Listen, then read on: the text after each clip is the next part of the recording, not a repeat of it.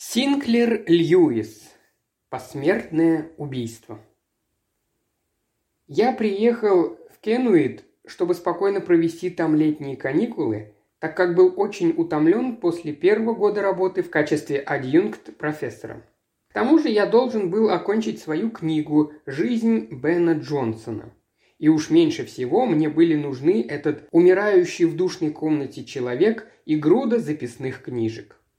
Я жил на полном пансионе у миссис Никерсон в домике, крытом серебристо-серой дранкой, под серебристо-серыми тополями, слушал трескотню цикад да отдаленный гул прибоя, смотрел на двор, поросший ярко-зеленой травой, и делал заметки для книги о Бенни Джонсоне.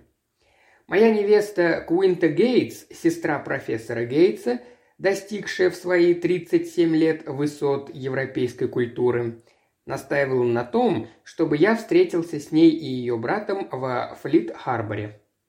Общество Куинты мне приятно. Правда, я не могу сказать, что нас очень увлекают такие проявления чувств, как поцелуи и нежные пожатия рук. Я вообще не понимаю, почему, собственно, разумный человек должен испытывать удовольствие, держа влажную женскую руку в своей руке. Зато мы друг в друге черпаем вдохновение. Но Флит-Харбор летом, конечно, переполнен бездельниками, ужасными молодыми людьми в белых фланелевых брюках, громко распевающими модные песенки. Нет, при одной только мысли о необходимости променять деревенскую свободу на шум и суету города меня бросало в дрожь. Я чувствовал, что вступаю в период научных мечтаний, когда дни и ночи, незаметно сливаясь, становятся чем-то единым. И вполне понятно, что я был очень раздосадован, когда из крохотной передней до меня донесся чей-то встревоженный голос. «Да-да, если он профессор, так его мне и нужно». Раздался стук в дверь. Я сделал вид, что не слышу. Стук стал раздражающе повторяться, пока я не заорал «Ну-ну, что такое?» Как мне кажется, я вообще человек довольно деликатный, но тут мне хотелось продемонстрировать свое недовольство. «К вам мисс Уайт из Лепстер-под-Нека», – пропищала миссис Никерсон, заглядывая в комнату. Мимо нее в дверь прошмыгнула женщина с унылым, изможденным лицом и, оттолкнув миссис Никерсон, захлопнула дверь. «Бог ты мой!» – протестующе воскликнула миссис Никерсон. «Да что же это такое?» Кажется, я встал и проявил какую-то необходимую учтивость. «Вы профессор?» С чрезвычайной серьезностью обратилась ко мне эта женщина. Мисс или миссис Уайт. Я преподаю английский язык. Вы пишете книги? Я указал на стол, заваленный рукописями. Тогда, тогда, пожалуйста, вы должны нам помочь. Байрон Сэндерс умирает. Он говорит, что ему необходимо увидеться с каким-нибудь ученым человеком, чтобы передать очень важные документы. Наверное, она почувствовала во мне какую-то нерешительность, потому что голос ее вдруг перешел на рыдание. «Умоляю, умоляю вас, он умирает. Этот чудесный старик, который никому на свете не сделал зла». Я засуетился по комнате, отыскивая свое кепи. Меня беспокоило, что глупые слова этой женщины о каких-то важных документах звучали так мелодраматически, точно речь шла о картах с указанием места, где зарыт клад, или давно утерянных доказательствах того, что какой-то мальчишка-поденщик на самом деле похищенный ребенок королевской крови. Но все мои бессознательные попытки противостоять настойчивости, отражавшейся на лице моей посетительницы, были напрасны. Она смотрела на меня в упор, с нетерпеливым ожиданием, а я застегивал и снова расстегивал пуговицы пиджака, вместо того, чтобы просто стряхнуть с него пепел и стружки от карандаша. Наконец, спотыкаясь и едва переводя дух, я последовал за женщиной. Она шла быстро, молча и сосредоточенно, а я шагал за ней на расстоянии шести дюймов, точно привороженный ее черным с красными полосами жакетом и крохотной коричневой шляпкой. Мы прошли мимо серых городских домов и вступили в тихий пригород, озаренный предвечерним мерцающим светом. Потом, идя тропинкой среди высоких салончиковых трав, мы миновали бухту, где прыгали по берегу маленькие птички, и в мелкой набегающей на песок волне покачивались крабы. Мы пересекли Вересковую пустошь и оказались на лужайке. Трава там клонилась от ветра, принесшего с собой острый соленый запах моря. Вдали бились о берег волны залива. Мое замешательство вдруг исчезло, и я едва не рассмеялся. «Что это за чепуха из детской сказки?» – подумал я. «А может быть, действительно клад? Что ж, снаряжу флот на те 600 долларов, что имеется на моем счету в банке, разыщу скелет пиратов. Важные документы. Хорошо, так уж и быть. Ублажу умирающего джентльмена, вернусь домой и успею еще написать одну страничку перед ужином. А залив пленительно хорош, надо бы в самом деле походить на лодке под парусом или хотя бы поплавать. Моя игривость, по меньшей мере, неуместная в присутствии этой испуганно спешившей женщины, сразу померкла, как только мы спустились к болоту, поросшему клюквой, и вошли в тихий душный лес, где умирали от жары сосны. Да, они умирали, говорю я, как умирал старик в окруженном ими доме. Иглы сосен были цвета кирпичной пыли. Целые кучи этих опавших игл хрустели у меня под ногами. Стволы сосен были тонкие и черные, со спутанными ветвями, и полутемные проходы между ними были наполнены удушливым запахом тления. Было жарко и безветренно. В горле у меня пересохло, а ноги волочились какой-то безнадежной вялостью. Пробравшись среди уродливых стволов и рыжих игл, мы подошли к огороженному дворику перед старинным, беспорядочно построенным особняком. Это был темный и тихий дом. В нем уже много лет никто не смеялся, окна были занавешены, низкая веранда между главной частью дома и покосившейся пристройкой была усыпана сосновыми иглами. Шаги моей спутницы пугающе громко простучали по хлопавшим под ногами досками крыльца. Она отворила дверь, я остановился в нерешительности – я уже не чувствовал досады, мне было страшно, и я не знал от чего. Весь в напряжении от непонятного беспокойства я вошел в дом, мы миновали холл, переполненный старыми реликвиями, собранными в далекие времена кинуитскими мореплавателями. Тут были позвонок кита, футляр для карт, сделанный из моржового клыка, китайская ширма с полинявшими золотыми пагодами на ветхом поблекшем черном шелке. Мы вскарабкались по узкой лестнице, над которой нависал, словно потайной люк, угол какой-то таинственной комнаты наверху. «Вот сюда!» – прошептала моя спутница, отворяя дверь. Я медленно шагнул в комнату. Теперь, по прошествии двух лет, я не совсем уверен, так ли это было, но, кажется, я сразу же решил убежать, скатиться вниз по лестнице и, если понадобится, защищаться висевшим в холле бивнем слона, от того неизвестного, что смутно виднелось в этом затемненном, лишенном всяких звуков помещении. Уже у порога меня окутал застоявшийся воздух, в котором смешались запахи скверных лекарств и грязного белья. Ставни были плотно затворены, и свет едва пробивался. Мне стало как-то легче, когда я разглядел кровать с пологом и лежавшего на ней жалкого старика с пергаментно-желтым лицом и понял, что Страшное чудовище, которое я ожидал здесь встретить, это всего-навсего обыкновенный больной. Я узнал, что Байрону Сэндерсу шел в то время 72 год, но выглядел он 90-летним старцем. Он был огромен. Ухаживающей за ним женщине приходилось, наверное, нелегко. Его широкие плечи под заплатанной ночной рубашкой возвышались над краем стеганого ватного одеяла. Шея мощная, череп блестящий, как купол, голова олимпийца, величественного даже на смертном одре. В комнате, где он лежал, слишком долго жили. Она казалась свалкой ненужных вещей. Расшатанные стулья, груды старой одежды, грязные пузырьки из-под лекарства, огромный письменный стол с выпирающими из него кучами писем и бумаг, потрепанные книги в коричневых переплетах. Я был удивлен, обнаружив среди этого хлама еще одну женщину, которая сидела так тихо, что казалась его частью. Мужчина тяжело повернулся на кровати, пытаясь разглядеть меня в мутном свете комнаты. «Вы профессор?» – прохрипел он. Это зависит от того, что вы имеете в виду, сэр. Я преподаю английский язык. Я не... Вы понимаете толк в поэзии, в очерках, в документальной литературе?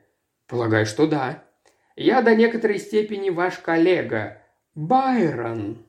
Он сильно закашлялся. Притаившаяся у кровати женщина терпеливо и медленно отерла ему губы. «Байрон Сэндерс – мое имя.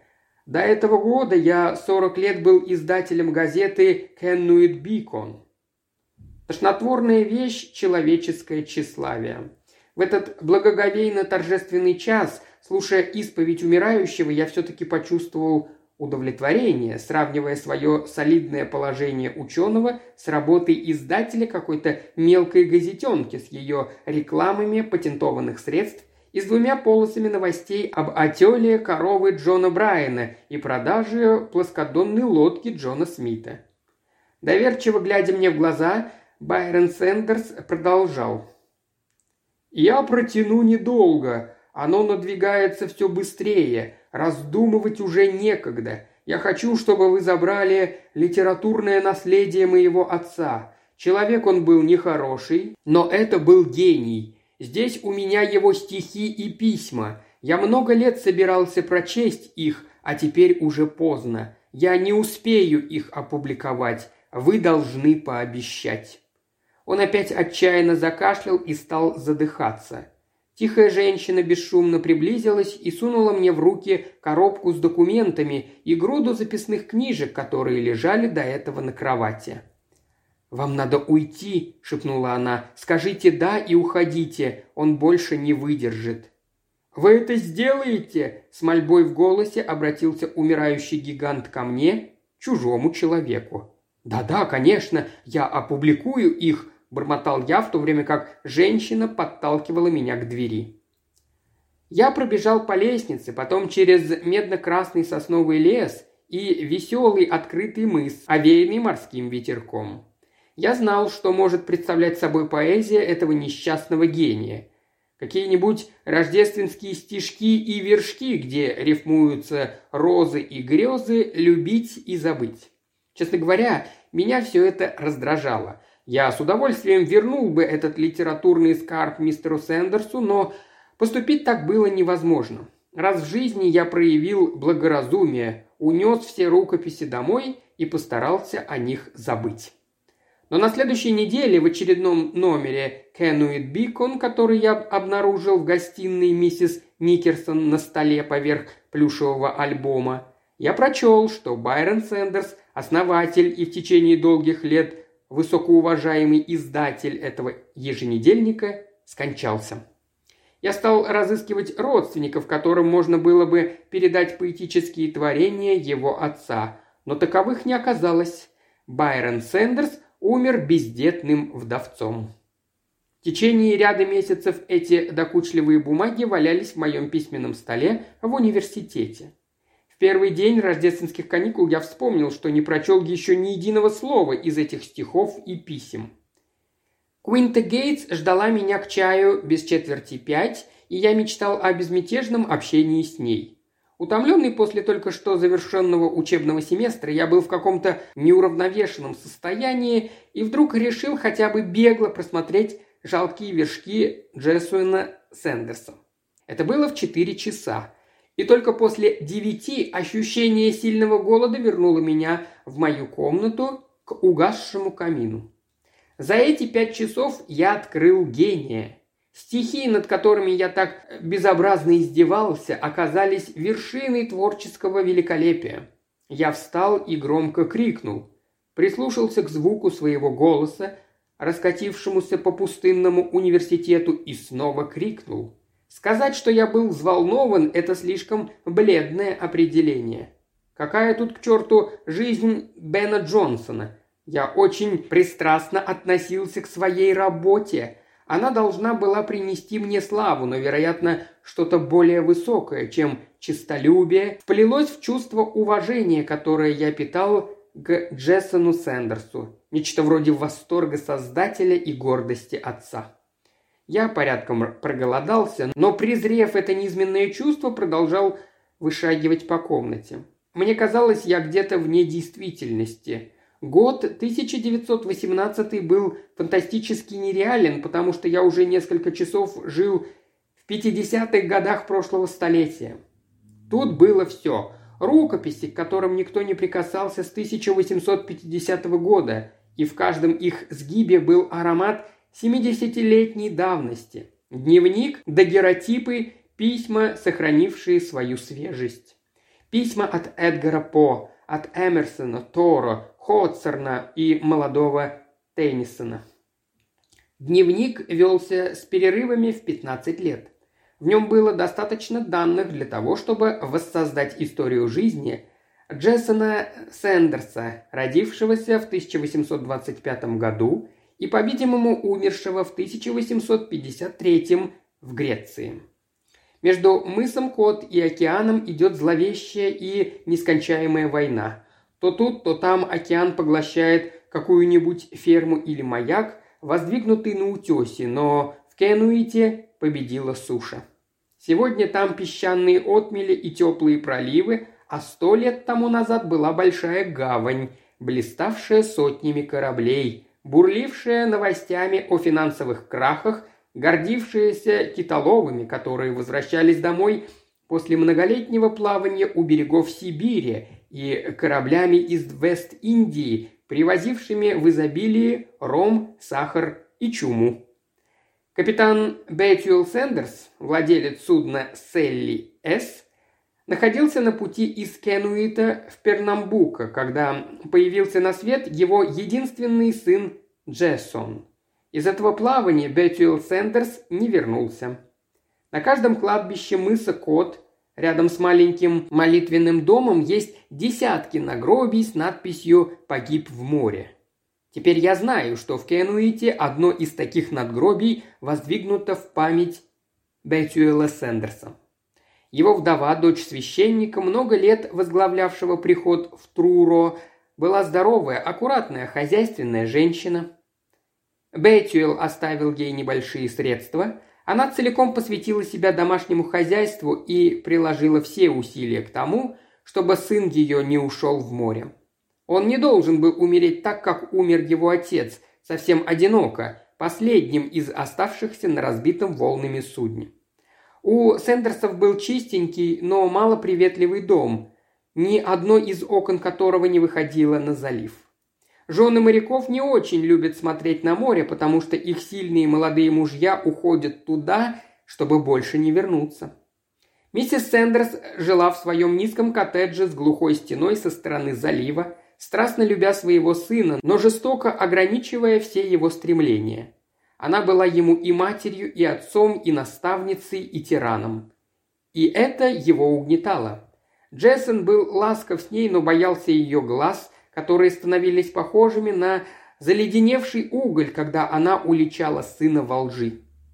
На первых страницах дневника мальчика, в ту пору ему было 13 лет, имеется негодующая запись о том, что его одноклассники уже работают клерками в банках или в качестве молодых матросов огибают на кораблях сияющие берега Азорских островов, а он все еще сидит за уроками, точно девчонка, привязанная к фартуку матери. Когда возвращавшиеся домой молодые мореплаватели насмехались над Джессоном, он принимал это как должное. Вероятно, он был трудолюбив и в меру порочен. Из кратких записей в его дневнике явствует, что однажды он избил Питера Уильямса, сына преподобного Абнера Уильямса, так что тот едва мог двигаться. За эту провинность Дженсен был лишен права посещать молитвенный дом и стал отщепенцем, скверным мальчишкой поселка. Одноклассники презирали его и называли размазней, потому что он не пошел в море. Их родители боялись его, так как он был извечный драчун. Дядя Айра сердился на него за то, что он захотел стать бакалейщиком, а мать негодовала, потому что у него не было призвания к изучению богословия. Видимо, никто не давал себе труда понять юношу. Чтение в сочетании с одиночеством неизбежно привело его к сочинительству. В свежие предвечерние часы на мысе Кот, когда на палевых дюнах шелестели бледно-зеленые травы, Он сидел, подперев подбородок рукой и смотрел на море с беспокойными волнами и на веселые паруса, которые то широко распускались, то совсем исчезали, когда шхуны поворачивали на другой галс. И вечерами под ритмический шум прибоя он пытался найти слова, которыми мог бы оправдать себя и свою мнимую грубость. Когда Дженсону исполнилось 20 лет, он сбежал из дома на рыболовной шхуне, а когда этот сильный 20-летний парень вернулся домой, мать избила его, и он, видимо, покорно снес это. В своем знаменитом дневнике он пишет по поводу этого случая следующее. «Мать при встрече поцеловала меня, а затем, будучи женщиной с причудами, неодобрительно относящейся к мужчинам моего характера, сорвала с меня куртку и отхлестала куском китового уса, длинным и удивительно жестким. Я никогда не стану китоловым, если такой маленький кусочек кита может быть таким недружелюбным. Благополучно завершив эту операцию, миссис Сэндерс, как женщина решительная, быстро женила юного пирата на соседке, которая была на четыре года старше его. Это была миловидная, набожная, но одаренная редкой тупостью особа. Через год у молодой четы родился сын Байрон Сэндерс, которого я увидел умирающим старцем. Он родился в 1847 году, когда Джессону Сэндерсу было 22 года. Поскольку мечты и скрупулезное подыскивание красивых слов – это не работа для мужчины, Сэндерсу пришлось поступить на службу к владельцу крупной фирмы, поставлявшей снаряжение для моряков. Но вскоре он был уволен оттуда за пьянство и грубость, а также за кражу ножа стоимостью в два шиллинга. После этого пять или шесть лет он работал в парусной мастерской. Я представляю себе, как в промежутках между сшиванием огромных кусков парусины он читал стихи, спрятав маленькую книжечку в складках Марселя. И как он выцарапывал четырехдюймовой иглой план Трои на морских камнях. Время от времени его увольняли за разные бесчинства, потом опять принимали, хотя и очень неохотно. Надеюсь, что из моих высказываний нельзя вывести заключение, что я считаю Дженсона добродетельным молодым человеком. Вовсе нет.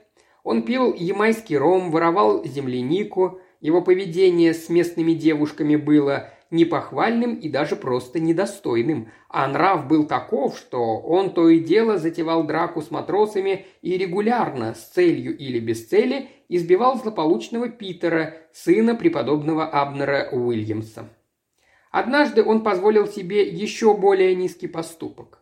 Некая дама из Бостона, супруга весьма уважаемого коммерсанта, приехала на лето в Кенуит, как приезжают теперь толпы оголтелых теннисистов, которые наводняют мыс Кот и нарушают спокойствие занятых размышлением адъюнкт профессоров. Эта достойная леди была образована и, несомненно, музыкальна и артистична. Она услышала, что Джессон Сэндерс поэт, и ей пришло в голову оказать ему покровительство – Несколько напыщенным тоном она предложила ему явиться в воскресенье, чтобы почитать свои стихи для развлечения ее бостонских родственников. За это он должен был получить шиллинг и остатки слоеного пирога с курицей. В дневнике Дженсона есть об этом многозначительная запись. Я послал ее к черту, она, кажется, обиделась. Вся соль заключается в том, что спустя три недели Джессон обратился к этой даме с просьбой разрешить ему сделать то, чем он пренебрег. Она поступила правильно, указав мне на дверь. Пишет он без всяких дальнейших подробностей. Нет, Джессон не был добродетельным. Он, совершенно не задумываясь, бросил жену и ребенка, когда через год после смерти матери сбежал, чтобы принять участие в Крымской войне. Но я думаю, что этот поступок легче понять при внимательном исследовании, которое предпринял я, когда при помощи микроскопа и до боли напрягая зрение рассматривал дагеротип, изображавший Джессона, его жену и сына. В 26 или 27 лет у Джессона был прямой нос и плотно сжатый рот. На его правый висок падал непокорный локон. Джессон носил высокий, но открытый и пышный воротник, из-под которого спереди спускался широкими складками галстук-шарф. Пошитые баки подчеркивали решительные линии скул и подбородка. Тяжелый долгополый сюртук с большим воротником и широкими отворотами, одежда довольно нескладная, выглядел на нем элегантно, как фраг. Но жена, тупо уставившиеся в пространство глаза и рот, которому горести и страстные моления придали какую-то мрачную твердость, казались на этом старом портрете совершенно лишенными способности улыбаться. Сын их был коренастым мальчишкой. Когда я видел Байрона Сендерса умиравшим в доме среди соснового леса, он производил впечатление благочестивого и спокойного человека, но в шесть или семь лет он был толстощекий парень, вероятно, ревевший по всякому поводу. Так или иначе, по какой-нибудь причине или вовсе без оной, Джессон Сэндерс подло покинул свое семейство. В 1853 году, в начале столкновения между Россией и Турцией, перешедшего потом в Крымскую войну, Греция задумала вторгнуться в Турцию. Позже, для того, чтобы предотвратить соглашение между Грецией и Россией, французские и английские войска укрепились на Пирее, но некоторое время Греция еще казалась свободной. Дневник Джессона Сэндерса кончается следующей записью. «Завтра я покидаю эту страну песков и замусоренных им мозгов и держу курс на Лонг-Айленд на шхуне моего друга Берси, оттуда в Нью-Йорк, а потом на корабле в Пирей, во славу Греции и в память Байрона. Можно ли умереть прекраснее, чем умер он? И не найду ли я там какого-нибудь мудрого человека, который поймет меня?» Благодарение судьбе, что моя любезная супруга ничего об этом не знает. А если и узнает, да простит она мне, как я прощаю ей. Вот и все. Все, если не считать вырезку из Linmouth Newsletter, в которой спустя семь лет сообщалось, что поскольку со времени исчезновения мистера Джессона Сэндерса никаких сведений о нем не поступало, вдова его обращается в суд с просьбой официально признать его умершим. Таковы формальные данные о жизни Джессона Сэндерса. Но настоящая жизнь была только в его творчестве, а оно овеяно несомненной гениальностью. За пять лет до того, как стал известным Уитмен, Джессон Сэндерс уже создавал произведения, которые мы называем теперь свободным стихосложением. В них прелесть печального, иссушенного приливами сада, прелесть печальной женщины, у которой все похищено морем, и она бродит день за днем среди умирающей бесплодной красоты. Это любимая тема Джессона, и в стихах его блеск и твердость льда. Теперь о письмах. Джессон посылал свои рукописи некоторым знаменитым своим современникам. Большей частью он получал от них уклончивые ответы. Единственным его вдохновителем был Эдгар Аллан По, который в 1849 году, сам глубоко страдавший от своего последнего разочарования, сочувственно писал «Я клянусь своей душой, что вы талантливы. Вы пойдете далеко, если сможете устоять перед ненавистью, отвращением, людским забвением и горечью хлеба, перед порицанием ваших лучших творений. Если сможете преодолеть робость и не увлечетесь пустыми похвалами пожилых матрон и манерных дам. Это письмо было последним из того, что я прочел до наступления сумерек в первый день рождественских каникул. На другой день самым ранним поездом я отправился на скованный зимним холодом мыс Код. Так как Дженсен умер 65 лет тому назад, его никто уже не мог помнить, кроме людей в возрасте 70 лет и старше. Я разыскал одну такую женщину, но кроме «а что?» добился от нее только что Дженсен был пугалом даже для змей. Оказалось, по словам этой женщины, что он сбежал от своей семьи и вообще вел себя неподобающе. Стихи? Он писал стихи? Да вы что, он же работал в парусной мастерской. Услышал я еще о неком Абиатре Гулде. Ходили слухи, почти уже ставшие мифом, что этот 87-летний старец в прошлом пролил немало человеческой крови. Это был хитрый пират, который фальшивыми маяками сбивал корабли с курса, а потом вместе со своей бандой грабил и топил их. Он не боялся выходить на своей китобойной шхуне в открытое море во время шторма, но милосердие было ему чуждо. Жил он не в самом Кенуите, а на песчаной косе возле Джудис Шуалс. «Как мне добраться туда?» – спросил я миссис Никерсон. «О, это совсем легко. Можно даже пойти пешком». И вот я отправился и прошагал пять миль навстречу порывистому ледяному ветру, забивавшему мне рот песком. На мне была енотовая куртка Аарона Блюмера, серый фланелевый шарф миссис Никерсон, высокие рабочие сапоги Дэвида Дила и теплые красные перчатки миссис Антонии Срерос. Моими были только очки, сводимые судорогами икры, тяжелое прерывистое дыхание и рожденный им иней на жестком воротнике куртки. Каких только клятв не давал я, преодолевая этот путь. Я готов был бросить курение, начать регулярно заниматься дыхательной гимнастикой. Мимо бухточки, где торчали запорошенные снегом сухие камыши вдоль заледеневшего берега, который жег мне ноги при каждом шаге, среди песчаных дюн, моментами дававших некоторую защиту от ветра и снова бросавших на волю бушующей стихии, где смешивались вой ветра и грохот прибоя. Так я шел, пока не свалился обессиленный на обледенелые ступеньки крыльца одинокой хижины капитана Абиатра Гулда. В свои 77 лет он не был ни глух, ни бестолков. Подойдя к двери, он внимательно оглядел меня и проворчал. «Чего тебе надо? Выпивки принес?» Я не принес ничего, и по этому поводу последовала длинная тирада, пока я прожаривался у печки, возвращая к жизни свои застывшие мускулы. У Гулда была только одна койка, куча сваленных друг на друга одеял, шарфов и обрывков мешковины. Мне не хотелось оставаться у него ночевать, а капитану, видимо, этого хотелось еще меньше.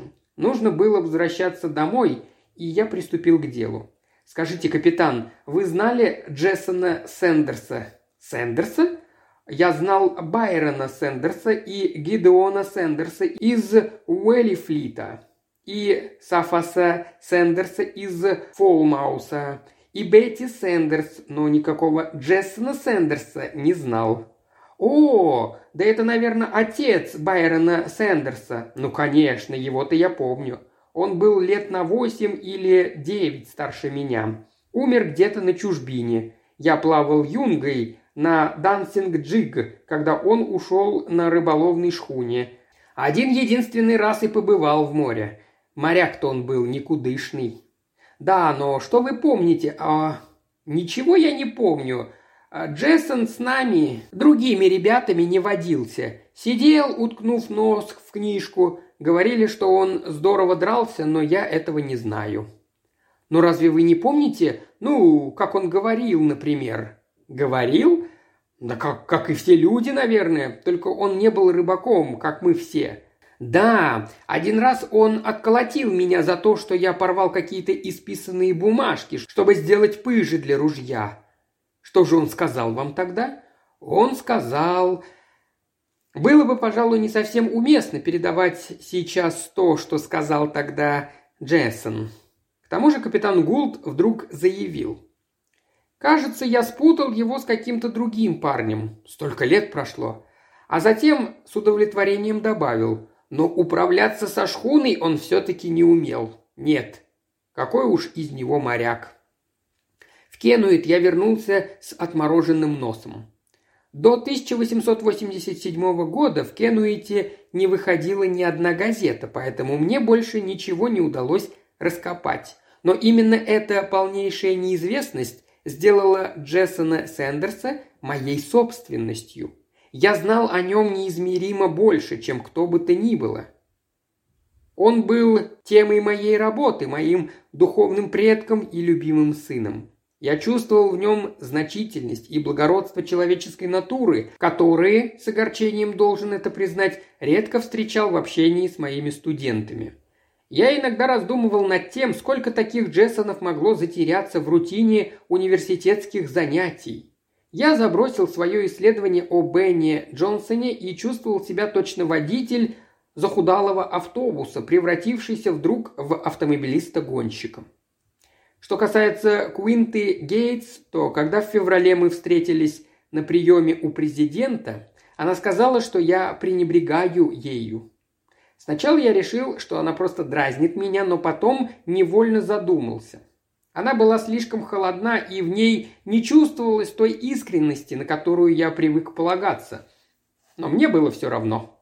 Бродя по дюнам с моим Джессоном, я не мог вернуться к Уинте, чтобы говорить с ней о сонетах в голубых сумерках комнаты над чайными чашечками из прозрачного фарфора.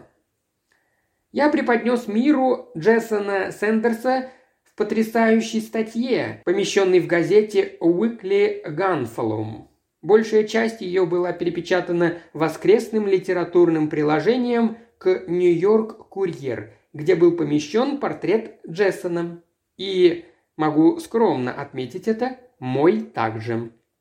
Фотография довольно интересная. Я в коротких брючках сижу рядом с Куинтой на теннисном корте. Далее тему о Джессоне подхватила «Нью-Йорк Джем», но ни я, ни моя статья там не упоминались, и во всю страницу был дан кричащий заголовок. Злобная европейская конспирация скрывает смерть величайшего американского барда. Я был удивлен такой кражей, хотя мне забавно было видеть, как создается новый мифический национальный герой. В Нью-Йорк Джем описывалось, как Джессон Сэндерс плавал по всем морям, водил свою команду в Танжер на спасение несчастной христианской девушки, похищенной турками. По поводу такого пустяка, как покинутые жена и ребенок, Джем проявила странную рассеянность.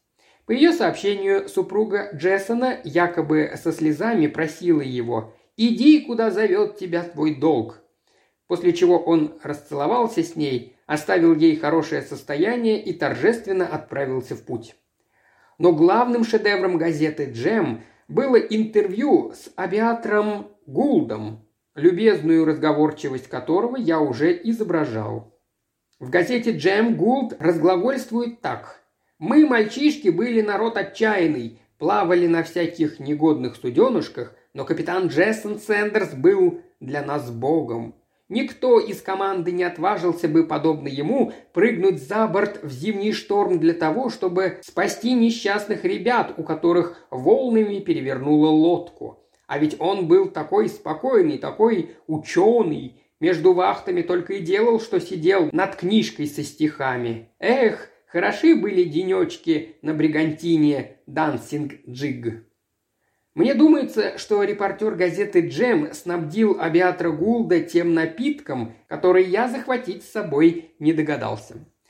Честно говоря, я почувствовал злость, неподобающую ученому. Герой уплывал из моих рук, и нужно было вернуть его. Это мне удалось. Никто не знал, что произошло с Джессоном после того, как он отправился в Грецию. Это выяснил я. С помощью приятеля, работавшего в историческом архиве, я просмотрел все доступные документы по истории Греции 1853-1854 годов. Я был убежден, что такой отчаянный парень, как Джессон, должен был пробиться сквозь сухие газетные отчеты. Мы обнаружили, что в 1854 году, когда французы и англичане оккупировали Пирей, какой-то таинственный лейтенант Джесмин Сендек появился в Афинах как народный герой. Вы замечаете сходство? Джесмин Сендек, Джессон Сэндерс.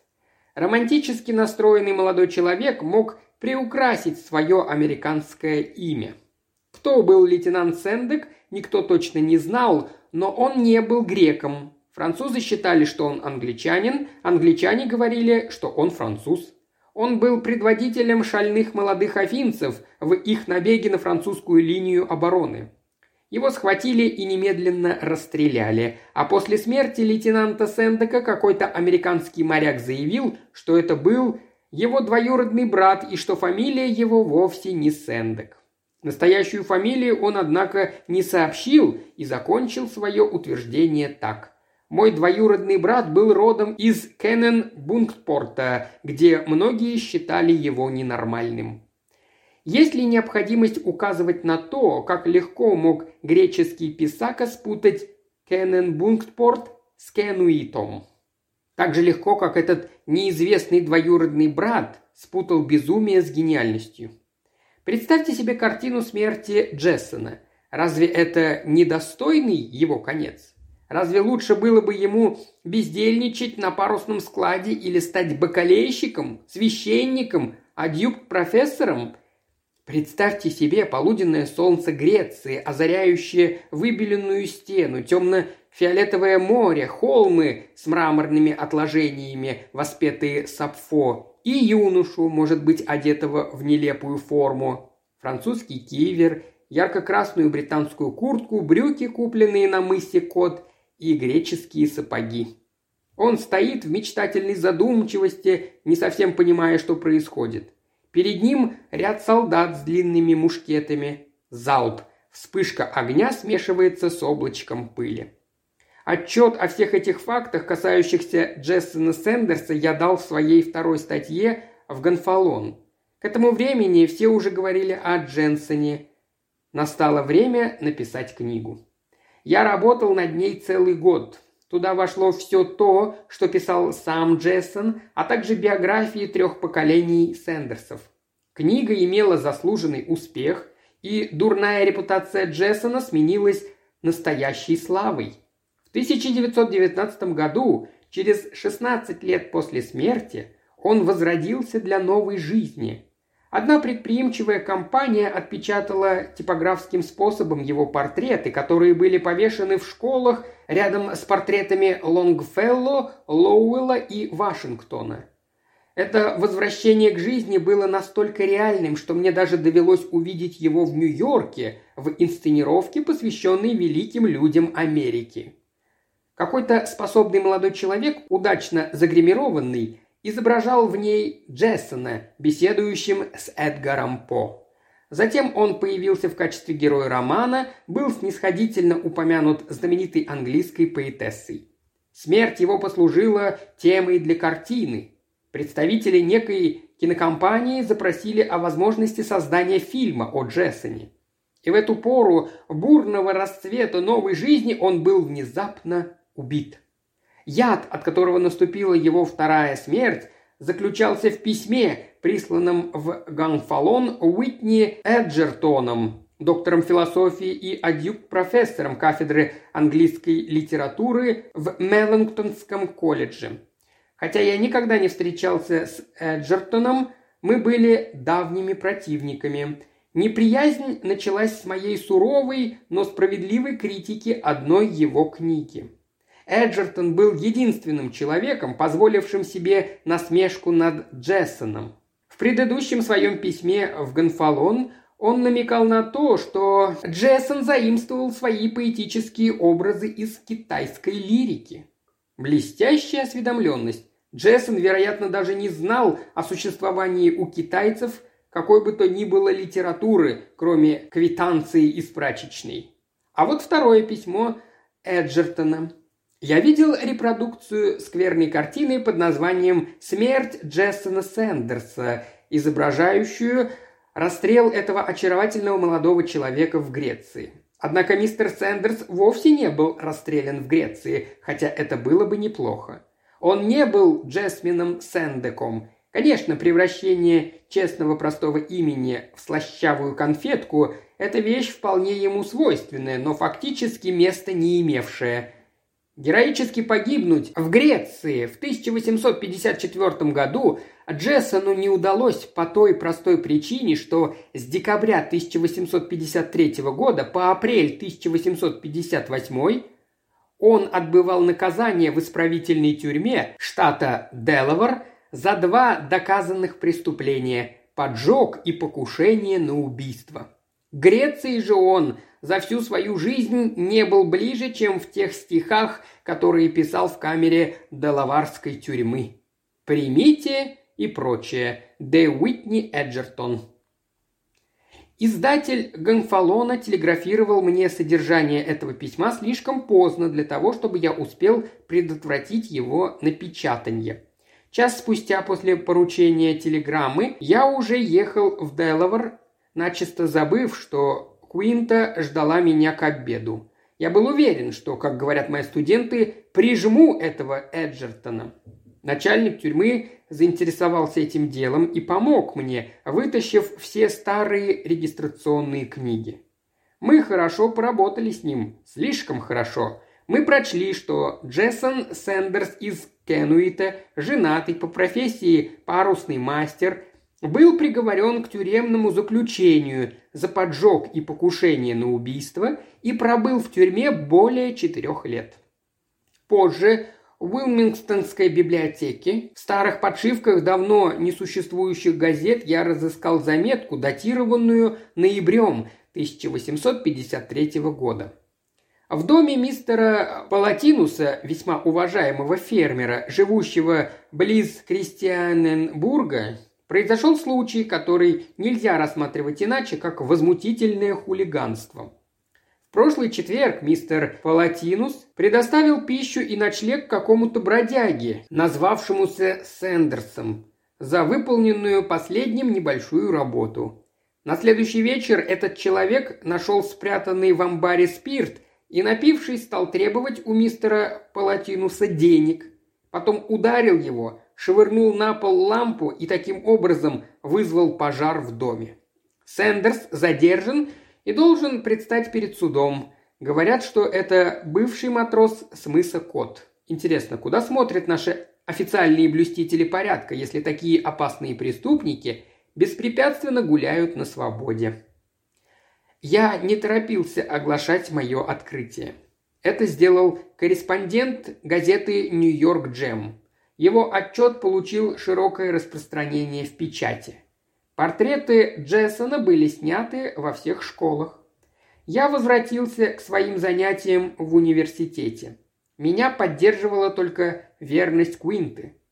Сидя у камина и подперев подбородок своими тонкими пальцами, она произнесла «А может быть, тут какая-то ошибка?» Эти слова воодушевили меня. Возможно, я покинул Квинту слишком поспешно, но ведь только она одна всегда понимала и прощала меня. Я бросился домой, задержавшись по пути, чтобы позвонить по телефону моему другу из исторического архива. Он уверил меня, что есть очень часто встречающаяся в Греции фамилия Палатайнос. Заметьте, какое сходство с фамилией Палатинос. Я даже затанцевал в телефонной кабине аптеки, весело забрабанил пальцами по ее гулким стенкам и, выглянув, увидел одного из моих студентов, который покупал плитку шоколада и неприлично ухмылялся, уставившись на меня. Я попытался поскорее выбраться из кабины, но с трудом привел ноги в соответствие с моими намерениями. Начал свое письмо в Гонфалон я в 10 часов вечера, а окончил холодным утром около пяти часов. Помню, как метался взад и вперед по комнате без всякого намека на собственное достоинство, как неизвестно зачем раскачивался, ухватившись за медную перекладину кровати, бил кулаками по столу, закуривал папиросы и швырял их непотушенными на пол. В моем письме я доказывал, вернее старался доказать, что фамилия доловарского фермера была не Палатинус, а Палатайнос, что он был грек, что он не мог приютить и накормить Джессона за выполненную им работу, потому что дело происходило зимой, когда работ на ферме очень мало. Я утверждал, что этот Палатайнос был агентом греческих революционеров, и Джессон был послан на свидание с ним из Нью-Йорка. Взволнованный юноша приехал, готовый выполнить любой приказ Палатайноса, каким бы трудным он ни был, и обнаружил, что Палатайнос – предатель, действующий в интересах Турции. Сидя в кухне у выложенного побеленными кирпичами очага, Палатайнос изливал перед испуганным молодым человеком ядовитые измышления международного шпиона. Он убеждал Джессона вести шпионскую работу среди греков в Америке. Потрясенный Джессон С трудом добрался до постели. Весь следующий день он сопротивлялся домогательствам предателя. Палатайнос напоил его коньяком. Поэт впал в отчаяние, потом внезапно вскочил и бросился на Палатайноса. При этом опрокинулась лампа и начался пожар. Озадаченный случившимся, деревенский полицейский арестовал приезжего, никому неизвестного молодого человека. Сэндерс попал в тюрьму как настоящий мученик, пострадавший за свободу. Такой человек вполне мог быть расстрелянным в Греции в теплый солнечный полдень. Это очень вероятно. О том, как я восстанавливал подлинную историю Джессона, много писалось в Гонфалоне и вообще не только в Америке, а и за ее пределами, но я в то время был так расстроен, что даже не очень этим гордился. Меркюр де Франс упомянула о моей работе, непростительно исказив мою фамилию я решил заняться исследованием событий жизни Джессона, происходивших после его освобождения из тюрьмы, поскольку теперь я не знал, где же и когда он умер на самом деле. Я строил по этому поводу кое-какие планы, когда появилось еще одно письмо тайного убийцы Джессона – Уитни Эджертона. А в насмешливом тоне он заявил, что Палатинус совсем не Палатайнос, что он не грек, а швед – Немедленно я написал Эджертону, требуя, чтобы он предъявил доказательства своих утверждений и сообщил их источники. Он не ответил, не ответил на полдюжины последних мною писем. Редакция Гонфалона заявила, что ее ввели в заблуждение в отношении Джессона и что ничего больше она печатать не будет. Таким образом, Джессон Сэндерс был убит в третий раз и, по-видимому, должен был остаться навсегда мертвым. Расстроенный, сильно поиздержавшийся на мысе Кот и в Делаваре, предупрежденный деканом о том, что мне следует заниматься преподаванием и прекратить нелепые попытки приобрести известность, я покорно принялся за исполнение своих повседневных обязанностей, притворяясь потерпевшим поражение. Однако мне все-таки очень хотелось узнать, где же и когда умер Джессон? Не мог ли он, например, сражаться во время гражданской войны в Америке? Но как это сделать? И тут произошло самое удивительное из моих приключений, связанных с делом Джессона. Я пил чай у Квинты. Меня иногда беспокоило, что ее, может быть, уже утомили мои постоянные рассуждения о Джессоне. Я не хотел надоедать ей, стараясь этого не делать, но ни о чем другом думать не мог. И надо сказать, что только она одна умела сносить это. Как? Ну как заставить Эджертона рассказать все, что он знает? произнес я, тяжело вздохнув. Поезжай и повидайся с ним.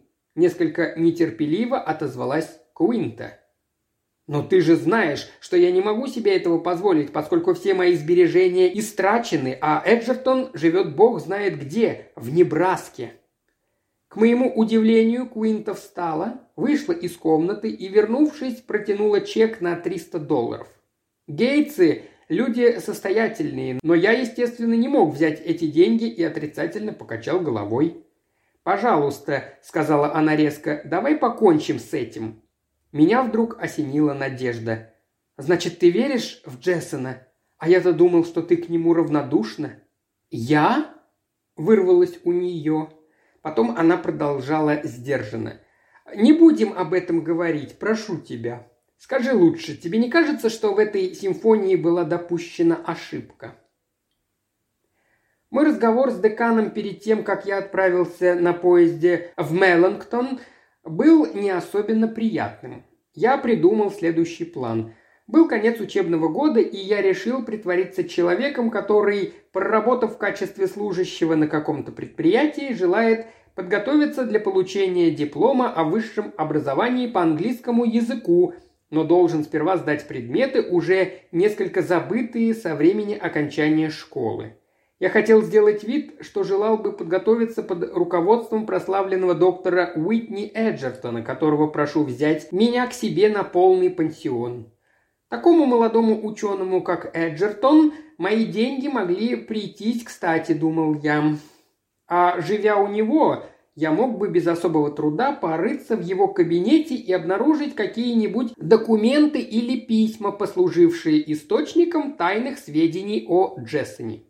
Я решил назваться фамилией Смит. Это было, пожалуй, удачно придумано, поскольку такая обычная фамилия вряд ли привлекла бы особое внимание. Все казалось разумным и легко осуществимым. Но когда в Меллингтоне мне указали дом Эджертона, я понял, что он вовсе не бедняк, а, к сожалению, очень богатый человек.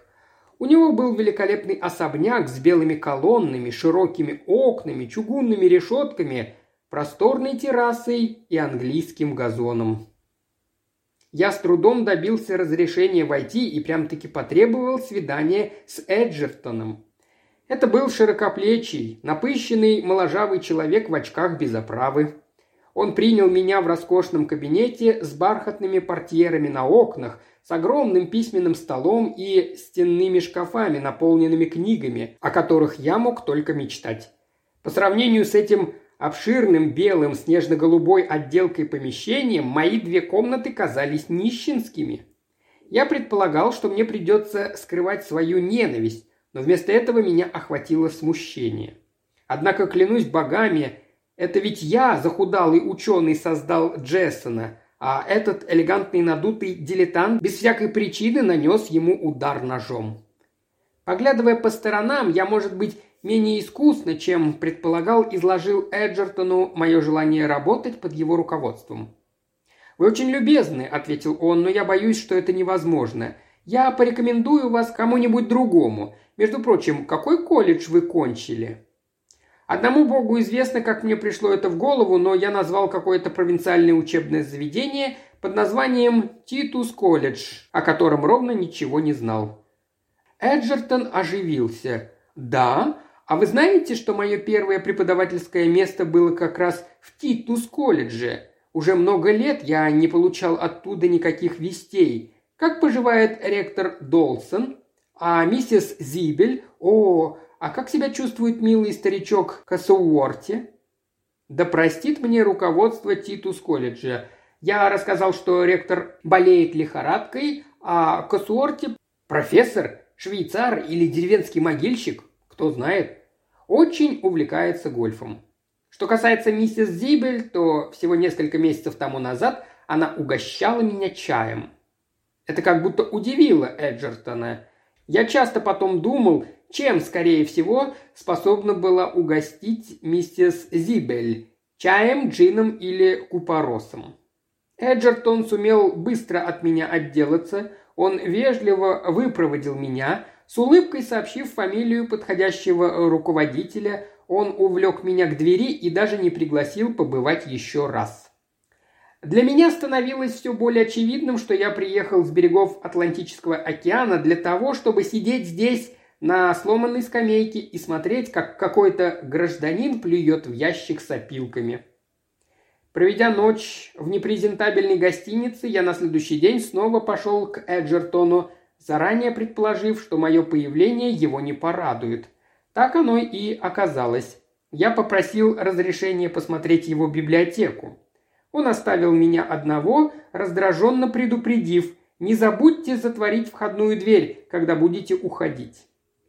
Рискуя быть застигнутым на месте преступления, я постарался отвернуть винты на задвижке рамы так, чтобы окно можно было легко поднять снаружи. Итак, я собирался совершить в этом кабинете кражу со взломом. В ту же ночь, вскоре после 12, я вышел из своей комнаты в гостинице, зевая, Посидел в холле, перелистал для вида несколько потрепанных журналов и со вздохом сказал сонному дежурному «Пойду немножко подышу свежим воздухом перед сном». Во внутреннем кармане у меня были отвертка и электрический фонарик, купленные утром в скобяной лавке. Из детективных романов, которыми я некогда увлекался, мне было известно, что фонарик и отвертка или Джимми Вещи, необходимые каждому порядочному взломщику. Идя по улице, я пытался принять свирепый вид, чтобы напугать всякого, кто решился бы остановить меня. Для этого я спрятал в карман очки и ослабил галстук. Наверное, я как-то утратил в это время нормальное состояние, потому что ради доброго имени Джессона Сэндерса готов был рискнуть своей незапятнанной репутацией, которой так дорожил. И вот я, наставник уважавших меня студентов, протиснулся через прутья металлической ограды и оказался в саду Эджертона. Сад был огорожен со всех сторон, кроме той, что выходила на улицу. Именно туда мне предстояло бежать в случае неудачи – прямо на свет уличного фонаря. Внезапно меня охватила дрожь, и я потерял уверенность в том, что мне следует находиться в этом саду. Нет, я не мог это сделать. Со всех сторон мне чудились угрозы. Не выглядывает ли кто-то из окна верхнего этажа? Не шевельнулась ли портьера в кабинете? Не скрипнуло ли что-то позади меня? Я, который ни разу в жизни не разговаривал с полицейским, кроме тех случаев, когда спрашивал дорогу, теперь забрался сюда, рискуя, что со мной обойдутся как с обычным бродягой, будут стыдить меня, грубо хватать за руки. Осторожно подбираясь к окнам кабинета, я почувствовал смущение под взорами воображаемых глаз. Не помню, чтобы я боялся быть застреленным, нет. Мое чувство было более расслабляющим и менее определенным. Я как бы ощущал изумленное негодование со стороны школы, церкви, банков, суда и... Куинты. Но все же я приблизился к среднему окну, тому самому, у которого я ослабил задвижку. Но нет, я не мог это сделать. В детективных рассказах это кажется очень легко, но лезть в темноту навстречу неизвестности, карабкаться на подоконник, точно мальчишка-первокурсник и красть, как грязный воришка – я дотронулся до окна, кажется, даже попытался поднять его, но это оказалось выше моих сил. Меня парализовало отвращение. Красть у вора, который убил Джессона Сэндерса? Никогда. Я имею право знать то, что известно ему. Я имею право. Видит Бог, я вытряхну это из него. Встречусь лицом к лицу с этим напыщенным псом и изобью. Нет, убью его. Помню, как я обежал угол дома, нажал кнопку звонка и стал колотить по дверной панели. «Свет?» Голос Эджертона. «Что такое? В чем дело?» «Скорее! Человек ранен! Автомобильная катастрофа!» – завопил я. Эджертон отворил дверь, я ворвался к нему и стал подталкивать Эджертона в холл, требуя «Мне нужно все, что у вас есть о Джессоне Сэндерсе». Тут я заметил у него в руке револьвер. Боюсь, что я повредил ему руку. Потом, усаживая его на стул в кабинете, я сказал. «Откуда вы взяли ваши данные? Где умер Сэндерс?» «Ах, вы, наверное, тот идиот, на совести которого лежит возвеличивание Сэндерса», задыхаясь, проговорил он. «Желаете вы выслушать меня? Я убью вас, если вы не отдадите мне то, что я хочу, и немедленно». «Что?» Берегитесь!» Дальше я не помню. Как ни странно, всякий раз, когда я вспоминаю этот разговор, у меня начинает болеть голова. Наверное, я ударил Эджертона, хотя он был, конечно, крупнее и упитаннее меня. Но я и сейчас слышу его визгливый крик. «Это насилие, вы сумасшедший!» Но если вы так настаиваете, так знайте, что я получил все сведения о Сендерсе от Питера Уильямса, священника в Йенсе, Колорадо. Покажите мне его письма. Разве это необходимо?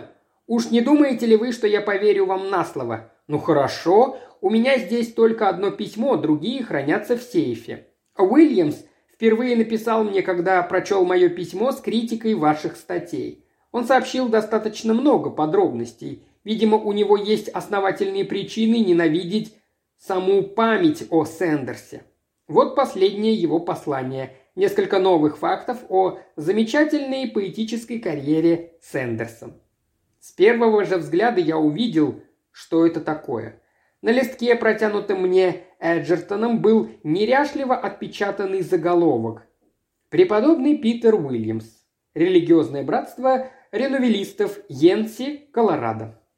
Одна из фраз текста гласила следующее.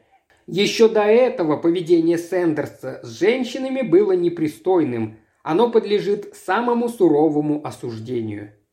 Так вот, где была змея. Эджертон, значит, только носитель ее яда. Я покинул Эджертона. На прощание он сказал мне глупость, которая показывает, что его возбуждение в этот момент было не меньше, чем мое. «Прощайте, лейтенант Сендек». Будучи абсолютно уверен в том, что меня арестуют, как только я вернусь в гостиницу, я решил бросить мой багаж и поскорее покинуть город. К счастью, со мной не было ни моего нового костюма, ни чемодана, подаренного Квинтой. Пройдя боковыми улицами, я поспешно зашагал по железнодорожному полотну, радуясь, что при мне есть электрический фонарик, казавшийся таким абсурдным под окном кабинета Эджертона. Я сел на насыпь. Как сейчас помню остроту неровных кусков шлака и щебня. Вижу замшелую кучу гнилых бревен, на которые падал молочный свет моего фонаря, когда я включил его, чтобы прочесть письмо Питера Уильямса. Оно было все-таки каким-то ключом. Питер Уильямс. Ведь так звали сына преподобного Абнера Уильямса из Кенуита, которого так часто колотил Джессон. Жаль, что мало. Преподобный Абнер отлучил Джессона от своего молитвенного дома. Все это, естественно, породило вражду между Джессоном и Уильямсами. Могли быть и другие причины, например, соперничество в отношении какой-нибудь девушки. Письмо преподобного Уильямса было написано на машинке. Такой современный способ письма у деревенского священника указывал на то, что это человек лет сорока, а не больше. Разве не логично было предположить, что Питер Уильямс из Колорадо может быть внуком Питера Уильямса из Кенуита. Он мог бы тогда использовать сведения, с давних пор имевшиеся в распоряжении семейства Уильямсов, для того, чтобы загубить Джессона, врага своего деда. С рассветом я уже ехал в товарно-пассажирском поезде, а на следующий день после полудня прибыл в Йенсе, Колорадо. Я разыскал дом приходского священника, его преподобия Питера Уильямса, это был маленький выкрашенный коричневой краской коттедж на склоне холма. Я приблизился к нему, накаленный яростью, и постучал в дверь. Мне отворила удивленная девица тевтонского типа. На вопрос, могу ли видеть мистера Уильямса, мне не ответили, а сразу провели в его простой деревенский кабинет. Я увидел там не сорокалетнего человека, как предполагал, судя по письму, а поразительно старого, даже древнего священника, крепкого как бизон, с огромной пышной белой бородой. Он сидел у камина в глубоком кресле качалки. «Ну», – произнес он, – «вы преподобный Питер Уильямс?» «Да, это так. Разрешите мне сесть?» «Можете». Я спокойно уселся на стул. Моя ярость укреплялась сознанием, что мне придется иметь дело не с каким-то внуком противника Джессона, а с самым подлинным, настоящим Питером Уильямсом. Я видел перед собой того, кто имел честь ощущать на себе кулаки Джессона Сэндерса. Это была драгоценная змея, и ее следовало обойти хитростью. Я начал очень почтительно. Мне говорили, я однажды проводил лето на мысе Кот. Кто вы такой, молодой человек? «Смит, Уильям Смит, камевоежор. Ну-ну, допустим. Мне говорили, что вы родом с мыса Кот из Кенуита». «Кто это говорил?» «Я, право, сейчас не припомню». «Ну и что же из этого следует?»